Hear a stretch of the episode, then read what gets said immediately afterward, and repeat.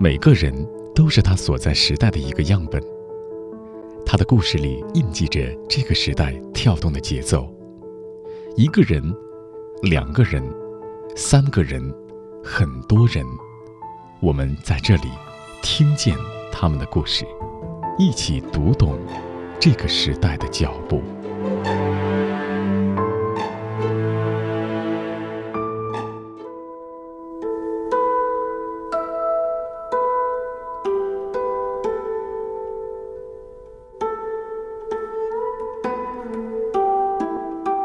零后陈明辉是良渚考古工作站的站长，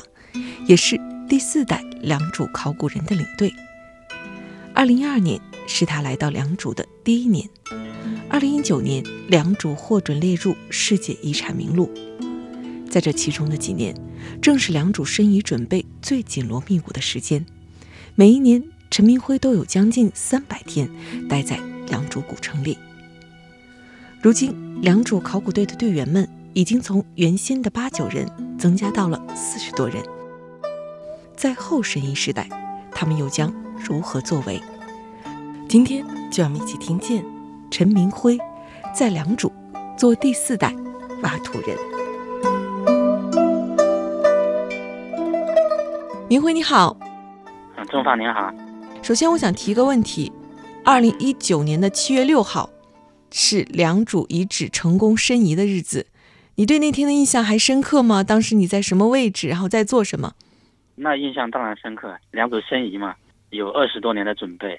有七八年时间的长期的这个这个工作之后的一个结果。对两组申遗来讲，不管是我们这个考古还是这个遗址的今后的这种保护啊什么的，都是一个非常重要的一个节点。那我们这个还算好，就是在七月六号那一天呢，就是直播的时候，当时我们这个直播现场呢，是我们领导。啊，我们刘斌所长，嗯，他跟王立元老师两个人去了，到了那个阿阿塞拜疆，在现场去去体验体验了这一刻。我呢是在这个良渚这个现场，哎，当时这个是同步的，嗯，在良渚那个那个博院也有一个直播的一个平台。本来本来好像说是当时下午就会出结果，后来又拖到了晚上，呃，成功申遗之后传来这个消息啊，然后外面就就也摆了个很大的舞台。举行很盛大的庆祝活动，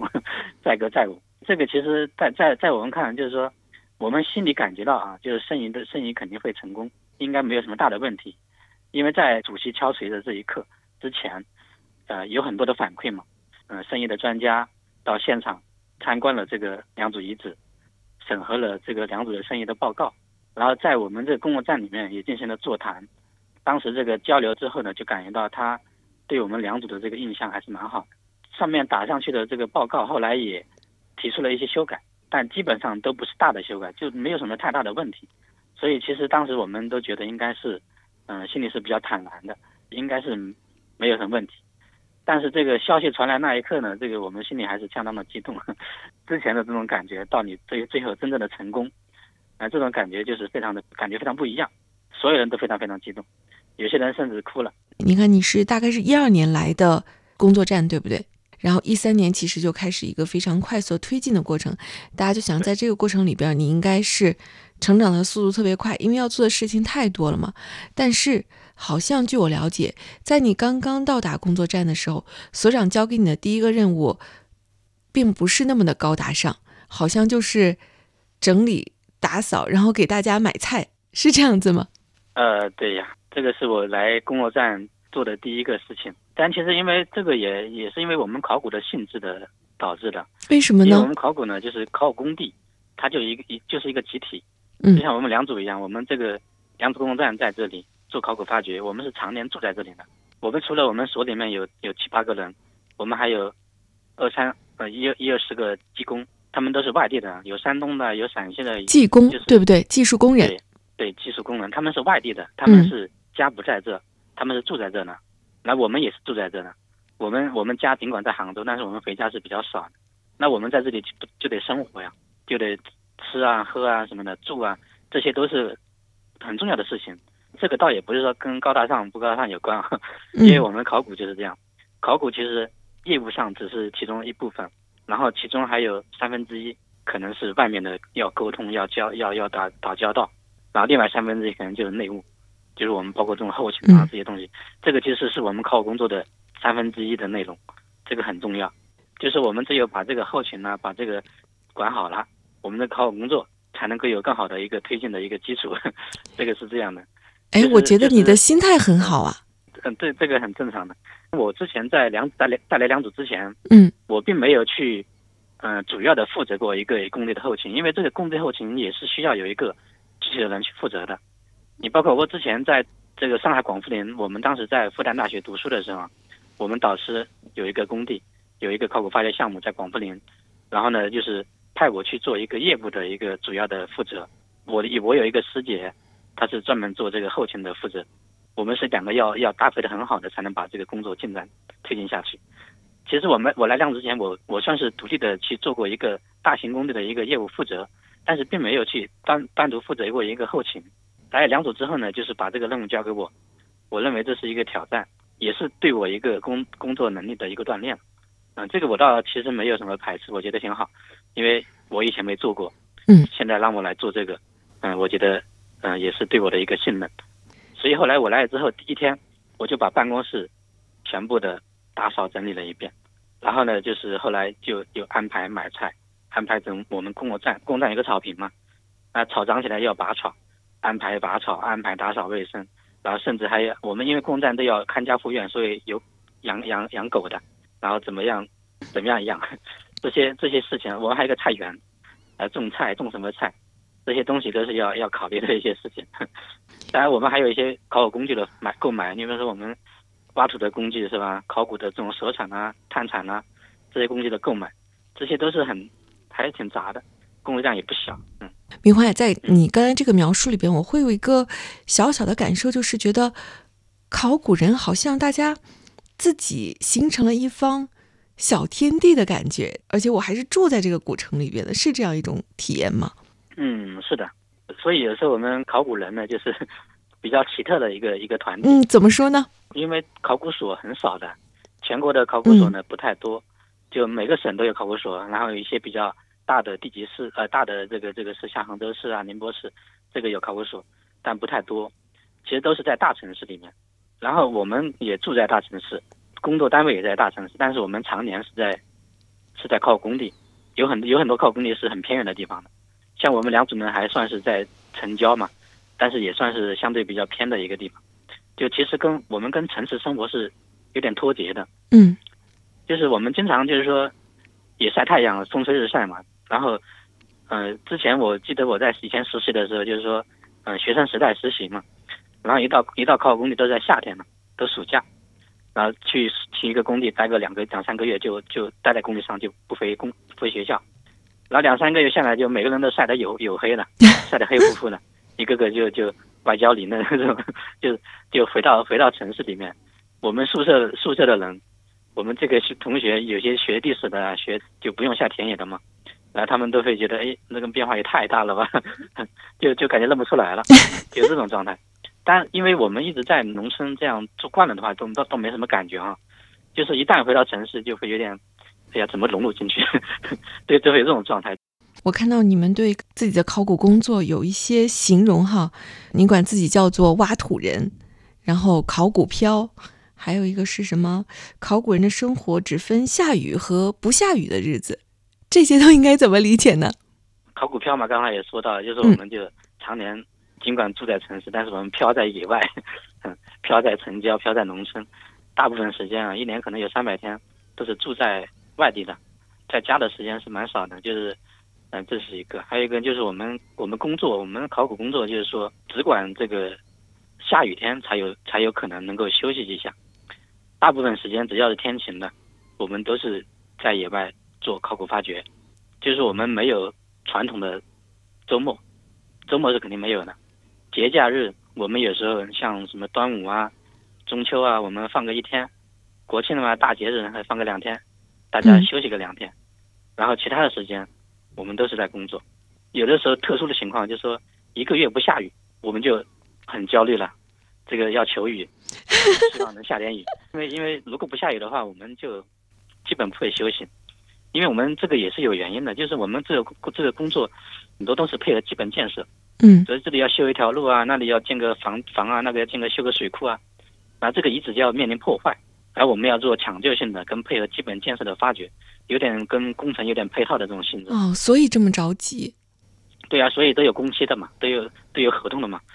这这个合同有工期的。如果如果超出了这个合同，这个是违违背了企业精神嘛，对吧？这个是嗯不行的。所以我们一般都是会会比较抓紧，而且有时候经常会下雨。那有时那像我们今年不是一下下个一个月是吧？一下雨的话，我们就没法没法做考古。那我们必须得在不下雨的时候把这个活给它抢出来。就是所所以就这么一个情况。有时候我们如果一个月不下雨的话，就感觉整天都在上班，还是感觉有时间长了会有点辛苦。因为我们之前在学生时代，当时有一个说法，就是三个月在工地上待着，在一个考古发掘现场待着嗯是人的一个极限。你超过了这三个月，人就会感觉有点要发疯的这种状态，这种感觉。明辉，那我就有几个好奇啊，比方说第一个，说每年你有将近三百天都待在这个古城里边不回家，我知道你是有老婆有孩子的人啊，这家里人会不会有意见呢？呃，我我说的三百天，倒也不是说三百天都不回家。嗯你比方说，我现在家在离离我们这个公共站差不多四十公里嘛，嗯然后我差不多一个礼拜会回个一一一两次家的，晚上回去，第二天再过来嘛，这个是会的。就因为我也有小孩啊，这个你不能没有家嘛，是吧？嗯。但其实对于一个嗯正常的工作的来说，这个回家频率还是非常低了。呃，那是没办法嘛，因为我们考古呢，就是说有有人可能会，因为我老婆有时候有也会抱怨，就是说，哎，家这么也不是很远嘛，你可以回来。就但是我们其实不只是白天这个要在要在野外做考古发掘，我们还有很多别的工作呢。你你比方说，我们后勤当然是一部分哦，那我们还还有一些这种室内的整理啊，资料的整理，还要写论文、写写报告，很多的工作，因为白天都被占用了嘛，你必须得在晚上去做。就是所以我们晚上都没有没有在休息呢。像我是基本上晚上晚上都是在工作的，白天就在野外，晚上就在就在房间里面整资料、写写论文、写报告。大学选报专业的时候，考古是你的第一选择吗？没有一个考古的专业是，就是说直接从从这个高中就可以直接填志愿可以填考古。嗯嗯、一般都是填到历史历史这个专业里面，在进入了这个历史这个专业里面，再到了大一大二的时候再选选专业的。然后我当时我记得我的报的志愿是文史哲，文学第一，历史第二，呃，哲学第三，因为我比较喜欢文学嘛。后来是进入了历史学院这个这个呃历史学基地班，当时是有三个方向的：中国史、世界史、考古。我我呢就是呃感觉就是说嗯不太不是特那那个时候还不是特别喜欢这个呃历史跟就是感觉老看书好像有有有点脱节，就不是特别能进入到历史这个研究这个氛围里面。但是我又觉得考古比较好玩，因为可以经常在全国各地就说 去去考古发掘嘛。当时我来讲的话，感觉这也好像是旅游嘛，哼，这个这个挺好玩嘛，我可以到各个地方去看一看。四处跑跑那个。时候出门出的少，嗯，以前在去大学之前就基本上没有去过外省，甚至没有去过外县，都很少去。呃，去过外县也去过，就是说，呃，就外省就基本没怎么去过，所以还是挺挺希望去外面的世界去转一转的。那考古不是给一个很好的一个机会嘛？就是我就选了考古，而且当时当时我们老师说啊，你选了考古以后，你去什么这个呃博物馆啊，去这个考古的这个嗯、呃景点啊，都免费的啊，这个觉得挺好玩，哎，可以免费看这些景点。后来就选了这个专业。一开始选这个专业呢，其实也没有，也是花了一年时间才融入进去。嗯真正对考古产生了完全的兴趣，还是在大三这个考古实习。考古实习我们是一个很重要的分水岭，就是你在之前可能就懵懵懂懂，啊、学了这个考古这个这个专业，但是说考古这个专业还是停留在理论这个层面，就是它到底是什么，其实还还是没有很直观的感觉。后来是到了大三有三个月时间的实习，这三个月你就要待在一个考古发掘现场，在那里一直要学怎么挖、怎么考古，嗯，怎么整理，呃，这三个月下来就能够检验出你到底呃能不能做考古，嗯、或者说你喜不喜欢做考古。我我后来在这个实习过程之中，上面也有师兄在带着，也有带队的老师带着，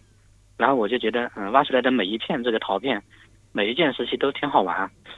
就很想知道，很好奇，然后就翻翻这个以前的考古报告，翻书，然后拿挖到一片陶片，就会去问，诶，这个是个什么样的器型？是个什么样的陶器？是个什么样的石器？就会就很好奇就问，然后学的也挺快的。我们这个大家老是觉得，哎，这个小伙子挺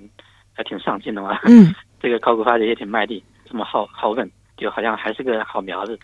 后来我们这个发掘结束之后，就把我单独留下来做整理。就是后来我们这个发掘这个项目的这个发掘的简报报告是让我整的，我就用这个资料做了这个，嗯，我的本科毕业论文是通过这个遗址的发掘就入门了，然后喜欢上了那个时候就感觉哎，打开了一个新天地，终于知道了考古，啊原来是这么回事，就是以前跟书本上学的是完全不一样的，它让你真真切切的能够触摸到这个历史，触摸到这些文物，有这种感觉，就这些东西都是我挖出来的。我挖出来的就是历史，挖出来就是就是真实的历史，嗯，就这种感觉还是挺好的。这个实习结束之后啊，我一到这个寒假、暑假或者大学校没课，因为后来大三、大四就写论文了嘛，就没有课了嘛，就我就下田野。我我去过去过四川，嗯，去过河南，嗯，湖南、湖北、上海、浙江，去过很多个十六个项目参加过，积累了很多的这种考古方面的一些经验，体验了不同的这种考古的这种生活。你不同的考古工地，嗯，不不同年代的这种考古项目，这个其实给人的感觉都不一样的。而且接触的不同的人，到四川接触接接触四川考古所的，接触成都成都考古所的，跟他们打交道，然后跟当地的这些村民打交道，就挺好玩。从那个时候就就差不多啊，坚定了啊，我我就要去考古。你看啊，你刚才说到这个考古人，你会提到说，当在那个工地现场的时候，你觉得是很自在的。但是呢，回到城市的时候，就会觉得有一点点，好像，嗯，好像不太一样。如果说我们可以用这个笔来画一张这个肖像图的话，你会把你和你身边的这些经历过这么多的考古人画出来一张什么样的肖像呢？能给我们描述一下吗？这个也不好画吧，嗯，就是说，因为每一个考古人也还不一样呢，并并不是都一样。如果要做一个模型一样的东西的话，首先就是。他肯定是相当于就是穿穿着这种工作服，嗯，手里拿着手铲或者探铲，嗯，就是埋头田野这种这种状态。而且我们考古人大部分都，嗯，不是特别修边幅，嗯，就比方说晒黑了就晒黑了。现在比较好玩了，就是说现在据说啊，就是说学生的一些考古的学生，就是说男生女生都，女生有时候涂房产霜倒无所谓了，有些男生现在好像也涂，但我们那个时候其实好像无所谓的，晒黑了就晒黑了。胡子长出来一点，哎，那长出来一点就算了，就经常是这种状态，就是头发有时候长得很长了。记得有一次在这个广富林发掘，后来很长没有理头发，然后夏天也晒得很黑嘛，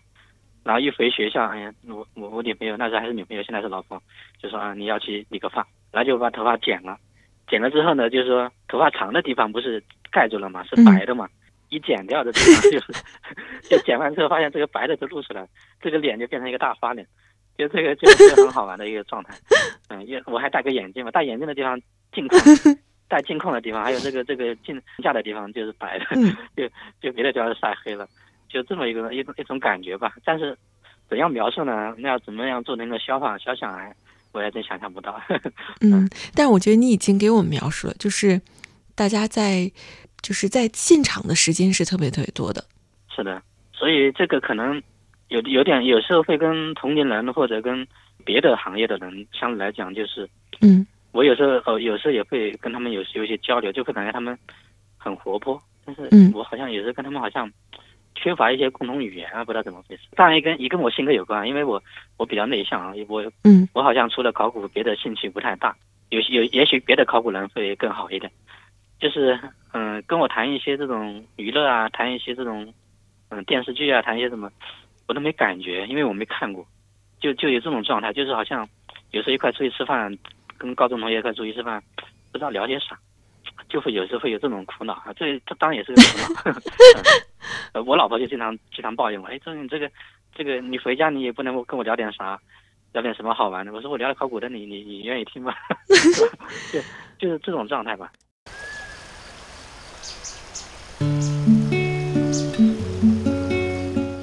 你好，我是钟芳。因为工作的原因，我会接触到很多有趣的人。他们的人生经历各有不同，但他们都有梦，是这个时代中生命的舞者。我喜欢他们，想要把他们的故事讲给你听，于是就有了听见。听他们的人生故事，让我们一起成长。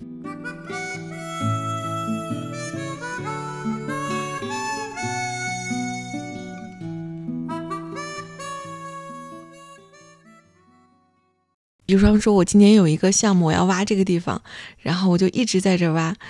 明辉，你看我就是个外行，我就想知道你们在那挖的是在挖什么呢？嗯，是有没有陶片，或者是看看这个地质大概是什么年代的？还有会有什么样的东西呢？比方说我在良渚的这个挖掘的过程中会去做什么呢？这个考古发掘的内涵呢，其实很丰富的。嗯，就是我们步骤很多的。当然，第一步就是我们做考古的调查、勘探跟发掘嘛。这个这个过程呢，我们称之为获取资料的过程，就是我们通过我们科学的方法来得到这么一批材料。然后这是第一步，这个这个过程，因为你会碰到不同的遗址，就会有不同的内涵，碰到的文物是不一样的，差别很大的。所以你要说碰到什么陶片呐、瓷片呐，这个都会有。然后还有一个呢，就是说第二部分就是说我们要做室内的整理。挖出来这些东西，室内的整理要做。室内整理的工作可就复杂了，就是说，你比方说我们会有科技考古，嗯，挖出来的陶器，陶器要做相关的研究，拼对啊、修复啊、嗯、绘图啊，啊，科技的考古啊。然后挖出来的石器也要做相关的地质的研究，因为石头的材料，需要做检测，然后它是从哪来的，这个要做研究。还有挖出来一些动物的骨头，这个就有专门的动物考古。来研究，嗯，挖出来植物的种子，有植物考古来研究，还有很多的，比如说古环境啊，还有一些这种 DNA 的研究啊，还有一些比较微观的一些残留物的淀粉粒啊，这些很多的研究，呃，很复杂，就是说我们需要跟很多方面的这种专家来合作，来共同去做一些后期的这些研究工作。当然，你你最开始我们做做，你比方做做调查、做勘探，就说这个点，嗯，比方说我们。这个遗址，它的面积有多大？它的堆积有多厚？然后它是个什么性质的遗址？这个我们首先要先先先做一些调查跟勘探。调查呢，比方说我我我们有一有一种方法叫区域系统调查嘛，就在一片平地上，或者在一片土地上，我们要人走过去，就是每隔十米或者二十米、三十米站一个人，从这里走过去拉网式的调查。嗯。就是说，看地面上有没有什么陶片呐、瓷片呐、石器啊什么的，然后通如果找到了这些石陶片，说明下面应该就有一个遗址。然后这是第一步啊。第二步呢，我们叫洛阳铲。洛阳铲可能很多人都听过，对，就勘探，然后钻探，看底下有没有堆积。什么叫堆积呢？就是说古代人生活留下来的这种遗存，我们叫堆积。它是它是一种土层，那这个土层里面呢，是古代人生活形成的。他比如说在这里，呃，造了个房子，房子倒塌了，形成了一个堆积，对吧？或者说在在这里，呃，做饭啊，或者生火做饭啊，然后生活啊，吃的一些，呃，动物动物的，然后骨骼会丢丢弃在这边，然后形成一个堆积。这这就是我这这就是堆积。我们要把这些找到，这个到底是一个什么样的？这个堆积有多厚？嗯，这个遗址，嗯，它的文化层有多厚啊？然后这是第二步勘探。面积有多大？第三步就要发掘了。这个发掘就是说，我们从最顶上一层一层像剥洋葱一样，把这个遗址挖到最底下，挖到没有人人工、没有人活动过的这个这个地面上。现在的地面就是我们现代人活动的地面。我们要挖到古代人，嗯，没有活动的这个古代人活动的地面，再挖到没有古代人活动的这个地面，这么一个过程。比方说，我们在良渚。我们一般的面上的就是就就是挖上去就是近现代的这种耕土，就是说现代人在这里种树，嗯，种种田呐，种种树啊，形成的一个堆积。嗯，那下面一般都会有明清的，会有一些青花瓷片呐什么的。再往下一般都会有宋代的，宋代就就就会有青青瓷啊、白瓷啊这些。再往下一般都会到汉代了，汉代就有汉代的墓葬啊，有汉代的地层啊这些。再再往下就会有商周的。商周的英文樱桃啊，再往下才是良渚。哇，听起来很有趣这个过程。对，就是从从明清从现近现代一直挖到良渚，嗯甚至我们有些地方不是挖旧石器嘛，那就挖到旧石器，挖到几百万年以前，就是把这个历史通过这个剥洋葱的方式一层层给它挖上来。嗯所以我们把这个点挖完之后，这个地方的历史、历史的年表就出来了。所以这就是你们的工作。嗯，对，对，我觉得这么说吧。听起来你们就是在历史的长河中徜徉的感觉。嗯，对，我们实际上就是一个发现历史的过程，因为嗯这个历史呢没有文，大部分都没有文献记载，嗯因为我们挖的历史时期的很多堆积呢，它是一般的老百姓的平民的这种留下来的，它在我们的史书里面是不会有记载的。然后我们挖的史前时期的这些遗、这些、这些、这些遗存，更是没有文献记载，这个都是需要我们考古通过手产给它挖出来。所以我们有时候考古会说手产是天书，这些遗址都是天书。因嗯我们让我们的手产给它一一步步给它揭示出来，然后研究出来，最后形成我们的考古报告、研究著作，然后形成历史。明华，就是现在良渚的考古工作是做了八十年，接下来其实还要做几百年的时间，是这哎，样吗？那是他还要需要这么长的一个时间的量，才能把这个里边的文明完全讲得清楚，几百年也不一定做得做得完全的。还不完全呢。对啊，因为这个遗址很大嘛，而且嗯我们的考古发掘是很小的，面积很小。我们现在在良渚古城里面每年只挖四百平方米，嗯但良渚古城有三百万平方米，我们一年才挖这么一点点，这个是需要挖很多很多年才能够把它慢慢的了解清楚的。而且我们考古本来工作就工作进度就比较慢，我们的研究的，比如有时候做一个科技考古，可能要经过好几年的积累才能做出来。有时候你科技进步了，技术进步了，前面的材料你要翻过来去研究，所以这是一个很长的一个过程。明辉，你知道你提到这些时候，我会有一个嗯想法，就是考古的世界和现在这种互联网的世界好像太不相同了。因为在互联网的世界里边，好像讲求逻辑是要迭代，然后不停的创新，然后不停的改变。但是在考古这个里边，真的就是要踏下心来，然后一点点的去做。所以想问你的是说，考古这件事情，你觉得对你的价值观和人生观有了什么样的影响？是你觉得你跟同龄人是不一样的？考，嗯，这个呢说的有点大了，就是说，嗯嗯，从从最基本来讲呢，就是考古它是一个职业嘛，就是我现在是一个考古人，就是说相当于有了一份稳定的职业，这个是一个最基本的保障嘛，因为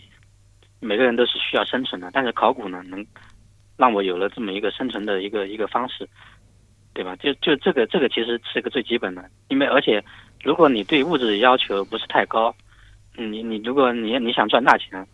当然那肯定是去做做老板嘛，是吧？那考古是、不可能的，但是它能够让你成为一个，反正至少是一个在城市里面能够活得下去的这么一个一个一个人呗。我就觉得这个就挺好，对我来讲就挺好。嗯，因为我没有什么太多的这种 追求在这一方面，这是一个。就是还有一个呢，就是考古呢让我来让我就是说找到的一个方向。就人呢需要需要一个方向，就是我喜欢上考古，然后把考古定为一个人生的一个方向，而且这个方向能够让你坚持到你最后退休，甚至退休之后你还可以继续做，就是这么一个很长期的一个事情事业，你可以去做去坚持。这个就是说，嗯，从我现在进进考进进单位进进工作之后，我就能看到我之后的这种以后的未来的方向了，就基本上就不会去变。人生就就基本上就定在这个职业上，因为对我来讲呢，就是因为我不是那一种很追求这种变化的这种人嘛，因为我我比较喜欢安比较安单的，然后坚持在某一个事情上，嗯，像避暑一样啊，那样挖地鼠、挖地、挖地，一直往下往下钻，并不是一个平面上去去拓展的这种这种这种性格嘛。找到这种方向之后，你不会迷茫。嗯，我除非除非说，嗯，之前工作太太辛苦的时候，迷茫过一阵，嗯，但是很快就摆脱这种状态，就因为我知道我的方向就在这，呃有一个灯塔，我的方向就是往这方面去去走，就有这么一个方向，就不会不会迷失迷失自己，这个是还是很重要的，因为有时候你如果在这个时代的大潮之中，有时候很容易迷失自己，嗯、这个是尤其是你没有找到你这一个人生的方向的时候，就很容易迷失。但是这个考古呢，就是给了我这么一种方向嘛。嗯，就还有一个呢，是这个其实我的性格是非常适合做考古。你如果让我做别的行业，可能就不一定能适应。但是考古也让我成长了很多。我我本身的性格是一个比较内向的一一种性格，就是之前都是一种书呆子这种状态，嗯，就认为读好书就行了，别的不用管。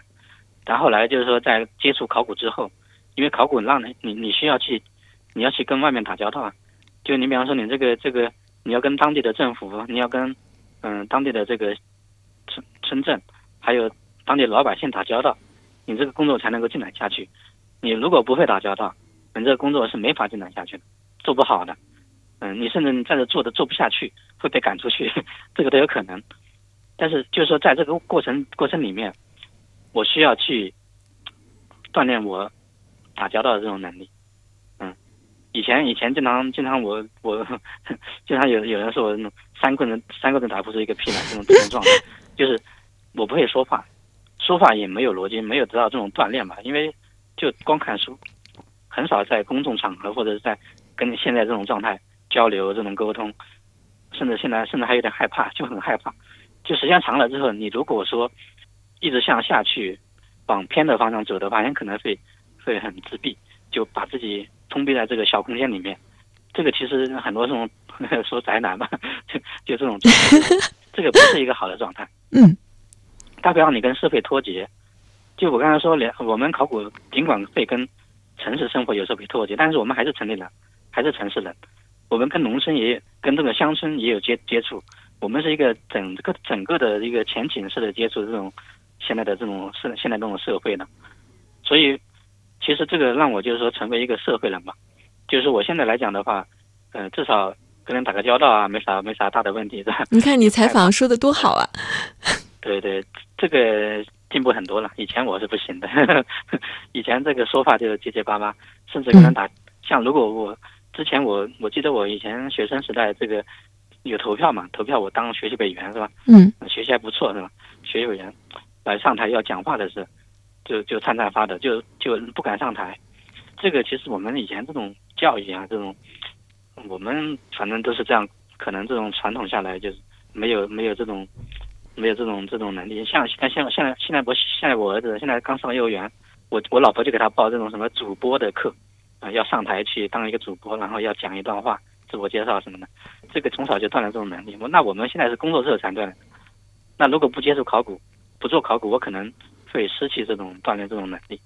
如果我学了历史的话，我可能不需要打交道，我就埋首故纸堆，是吧？这个可能对我的 性格的成长，这个可能会有一点不好的影响，因为 还是这个工作锻造了你。对对对，那考古呢，其实还有一个就是说，它能够让你能够。你说价值观、人生观的话，它会让你更，就让你不会浮躁，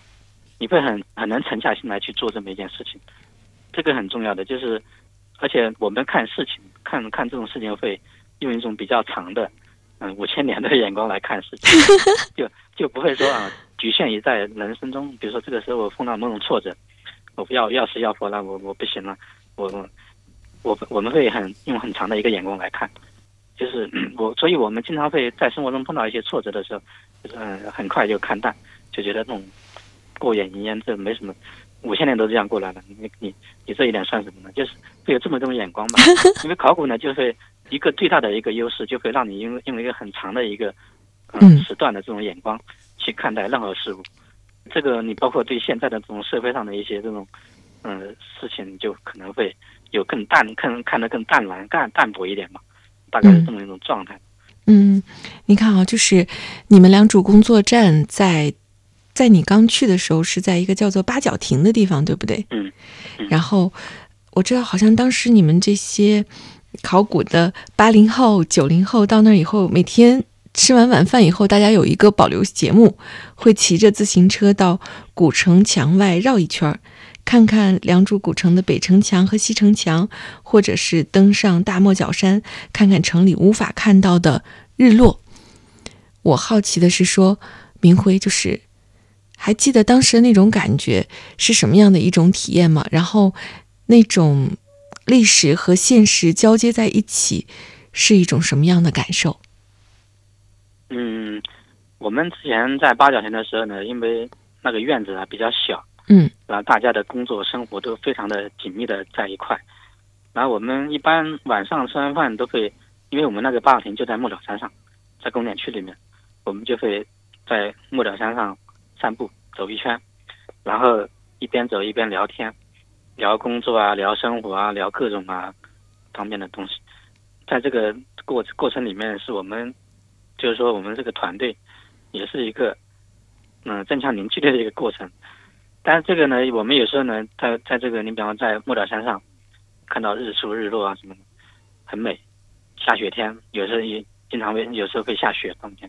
白茫茫的一大片一片，走在雪地上就你一个人，然后上面是天，下面是地，然后这种感觉还是蛮好的。嗯，这个因为我们有时候考古呢，也两组人也会观观天象的。嗯，我们有时候也会想象，我们就是个两组人。嗯，两两组人为什么要在这里建这个城？他有什么考究？他他当时是不是仰观天象，俯观地理，然后选了这么一个地方造他的城？这个这个有时候我们写文章比较严谨，但是我们有时候在路上聊天啊、散步聊天的时候，我们会天马行空的聊各种就是好玩的事情。我们会想，哎，这个地方有没有可能就是说跟天上的某种星宿啊能够对应啊？或者是他为什么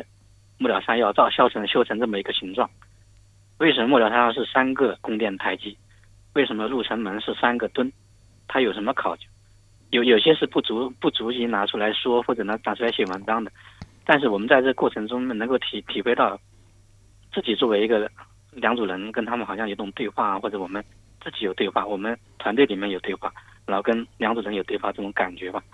因为那个是，尤其是在后来这个城里面拆古城里面村庄都拆迁了，就就没有人了。没有村民了，呃，我们晚晚上散步的时候，傍晚散步的时候，就我们一个人在那走路，嗯，没有别的人，这种感觉是，嗯，这个就是就是你的你的世界这种感觉，嗯，还挺好玩。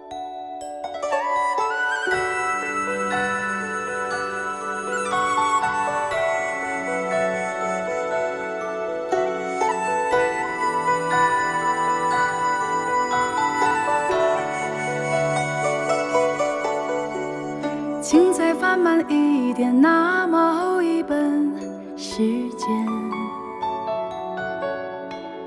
我想每手牵手在故事里做一个伴，像是人般孤单与岁月彻夜长谈。只要你有心，一览无数江山。